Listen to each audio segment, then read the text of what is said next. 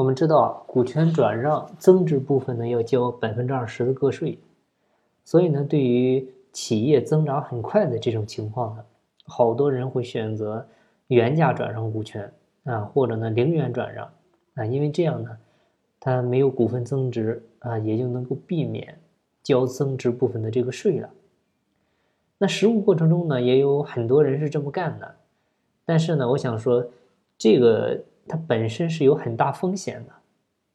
就是因为万一税务部门他核查的时候啊，发现你的公司实际财产价值跟你的合同标的额的差距很大的话，他会要求你补税的啊，甚至呢会有处罚，甚至呢，呃，你个人啊，甚至公司都会被列为失信人或者失信法人，所以我们。啊，为什么建议顶层设计越早做越好啊？就是因为随着你公司盘子越来越大，就是你到了后面要想调整，啊，想做股权转让啊，你比如说把你自然人持股转成家族公司持股，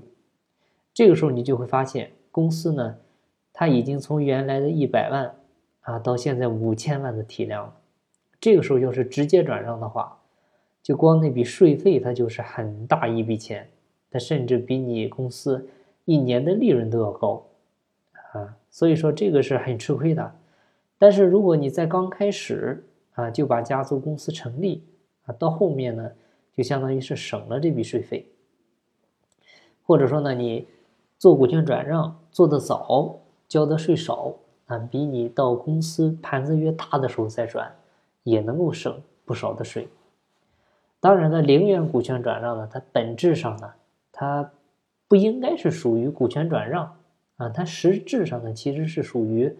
股权赠与，因为它零元嘛，不花钱，不花钱怎么能做做相当于转让呢？转让是属于一个买卖合同，那你零元的话，它不产生买卖，相当于是赠与。那要签的合同呢，一般也是股权赠与合同啊。股权赠与合同啥意思啊？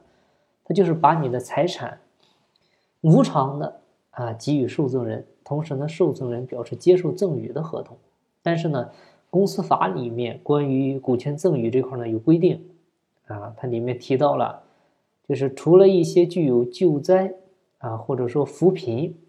啊等等这些属于社会公益啊、道德义务等等这种性质的赠与合同外，或者说是经过公证的赠与合同外，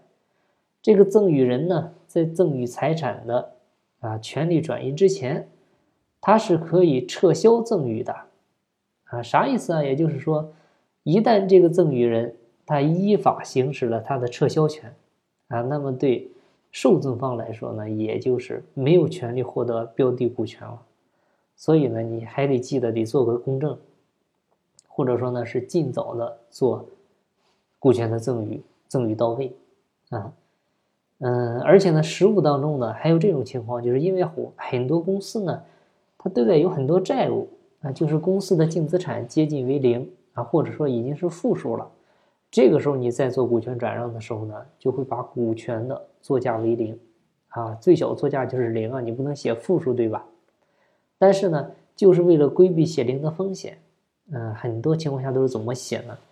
就是实际情况下就是把股权实际价值接近于零的股权转让，一般都是写成作价一块钱。啊，也就是我们常说的，一块钱转让，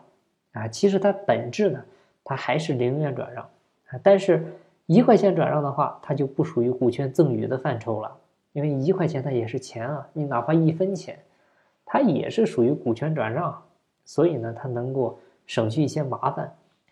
但是呢，还是那句话啊，虽然法律允许一块钱股权转让，但是呢，如果你涉及到的股权增值太大的话，啊，后续呢是有很大可能要求你补税，甚至处罚的可能，啊，还有你成为失信的风险，所以呢，还是建议股权布局啊，包括股权的股权设计、顶层设计，尽早做啊，因为我们一定要站在未来看现在，千万呢不要站在现在看未来，因为你在山底下跟你在半山腰还有山顶看到的风景，那肯定是不一样的，所以呢，我们还是要。滑向求去的地方，而不是求在的地方。好，那今天的分享呢就到这儿，感谢您的收听。有更多股权方面问题，欢迎加我微信，咱们再深入沟通。我的微信号是四零六八九三四六四。金不在西天，金在路上。我是张翔，下期再见，拜拜。